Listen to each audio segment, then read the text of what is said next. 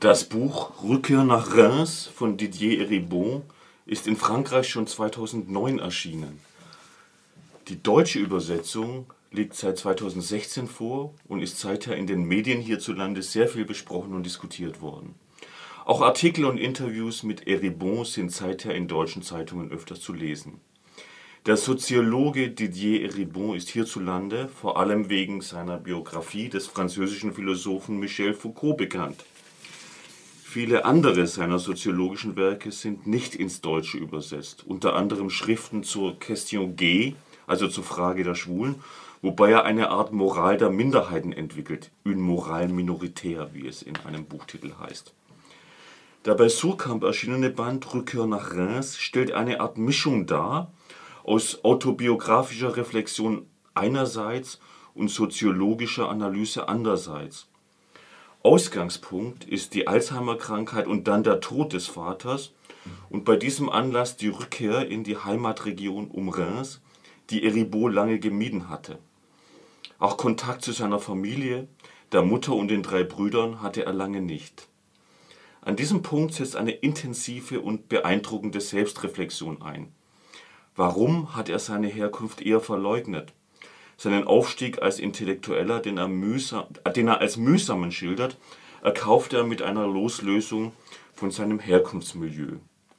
Es ist die negative Folie seines eigenen Bruders, von der er sich absetzen will. Sein Bruder beginnt sehr früh eine Metzgerlehre, hat mit 14 die Schule verlassen, was allgemein üblich in diesem Milieu ist, und er will sich davon absetzen, definiert sich anders, definiert sich als Intellektueller, besucht dann das Gymnasium aber wieso er und warum nicht einer seiner Brüder? Was waren die Faktoren, die dazu beigetragen haben? Es läuft eine Art Revision, es läuft auf eine Art Revision, eine Neuinterpretation seiner Biografie hinaus. Denn bisher hat der Autor seine Entwicklung vor allem im Lichte eines schwulen Coming-outs gesehen und analysiert. Ohne dieses zurückzunehmen, nimmt Eribot die soziale Seite dieser Entwicklung nun als Schwerpunkt. Er analysiert die soziale Scham, ein wichtiger Begriff auch in seinen theoretischen Schriften. Also er analysiert die soziale Scham, die er selbst für sein Milieu empfunden hat, dem er entflohen ist, was eigentlich gegen die von ihm beschriebenen Gesetzmäßigkeiten der sozialen Reproduktion verstößt.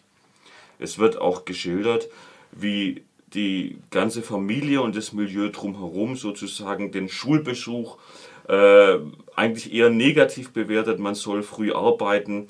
Die äh, Familienmitglieder internalisieren eigentlich diesen Imperativ, äh, lernen was Anständiges und beschränken sich dabei auf ihr Milieu.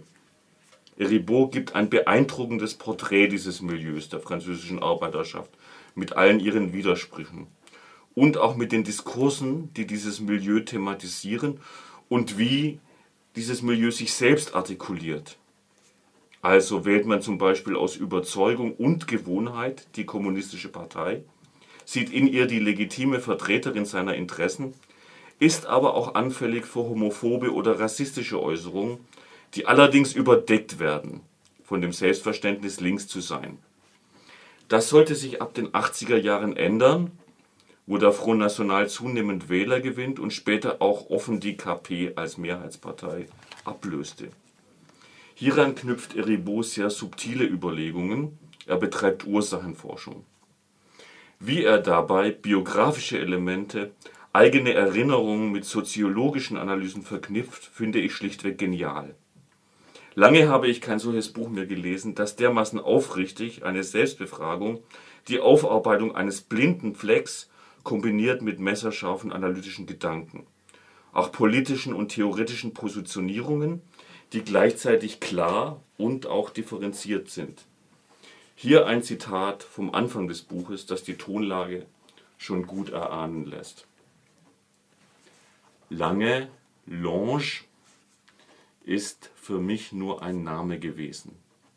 Meine Eltern waren zu einer Zeit in dieses Dorf gezogen, als ich sie nicht mehr besuchte. Hin und wieder schickte ich ihnen eine Postkarte von meinen Auslandsreisen halbherzig bemüht, eine Verbindung aufrechtzuerhalten, die ich mir so lose wie möglich wünschte. Beim Schreiben der Adresse fragte ich mich, wie der Ort, an dem sie wohnten, wohl aussah. Nie trieb ich die Neugier weiter. Wenn ich sie drei oder viermal pro Semester, oft auch seltener am Telefon fragte, fragte mich meine Mutter, wann kommst du uns besuchen? Ich wich aus, gab vor, sehr beschäftigt zu sein und versprach bald zu kommen. Aber ich hatte es nicht vor. Ich war vor meiner Familie geflohen und verspürte nicht die geringste Lust, sie wiederzusehen. Wenig später heißt es, heute leben mehr als 2000 Menschen hier. Zwischen der Route Champagne, die sich ganz in der Nähe durch weinbebaute Hänge stängelt, und einem trostlosen Industriegebiet in den Vororten von Reims, das man in 15 bis 20 Autominuten erreicht.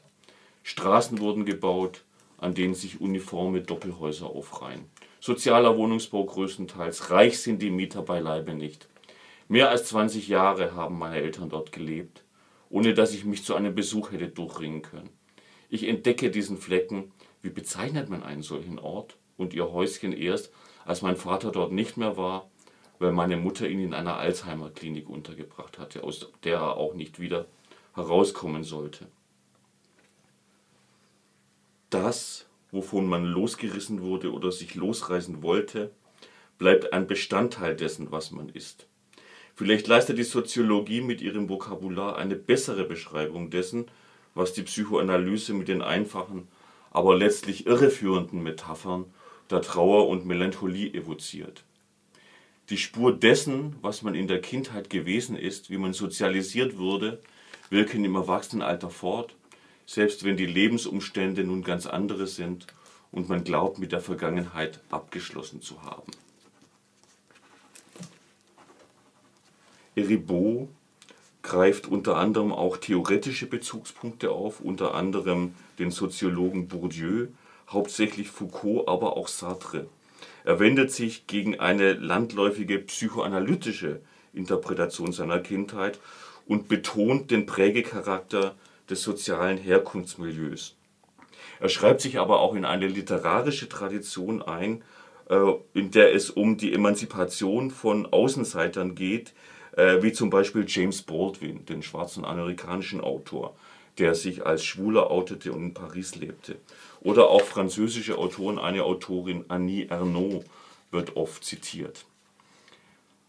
Ähm, diese Autobiografie reicht dann teilweise bis in die Großelterngeneration zurück, wo es zum Beispiel um einen Großvater, der Kohlehändler war, geht, um eine Großmutter, die sich im Zweiten Weltkrieg äh, nach Deutschland bewegt hat und dort sich den Deutschen zur Verfügung gestellt hatte, später mit kahlgeschorenem Haupt beschämt wurde. Es geht um Gewalt und um Scham auch in diesem Milieu. Es geht um die Gewalt des Fabriksystems, aber es geht auch um die innerfamiliäre Gewalt. Eine Urszene taucht auf, wo der Vater in der Wohnung mit Flaschen wirft, eine Szene, von der Eribon nicht mehr loskommt, die in ihm fortwirkt. Ja. Von diesen autobiografischen Reflexionen kommt dann Eribon zu Fragestellungen, die den Wandel der französischen Arbeiterschaft betreffen. Ich zitiere noch einmal einige Fragen, die er stellt und im Laufe seines Buch, Buchs sehr differenziert beantwortet. In meiner Kindheit, ich sagte es schon, ist meine gesamte Familie kommunistisch gewesen. Und zwar in dem Sinn, dass die Bindung an die kommunistische Partei als eine Art politisches Ordnungsprinzip den Horizont der Verhältnisse zur Politik überhaupt bestimmte. Wie konnte es dazu kommen, dass man in derselben Familie wenig später rechte oder rechtsextreme Parteien wählte und dies sogar manchmal als natürliche Wahl empfand. Was war geschehen, dass nun so viele den Front National wählten, die ihn zuvor intuitiv als Klassenfeind betrachtet und seine Vertreter genüsslich beleidigt hatten, sobald sie auf den Fernsehschirmen auftauchen? Welchen riesigen Anteil an dieser Entwicklung hatte die offizielle Linke? Diese und andere Fragen sind äh, entscheidend in der autobiografischen Recherche von Didier Eribot Rückkehr nach Reims. Bei Surkamp erschienen 18 Euro.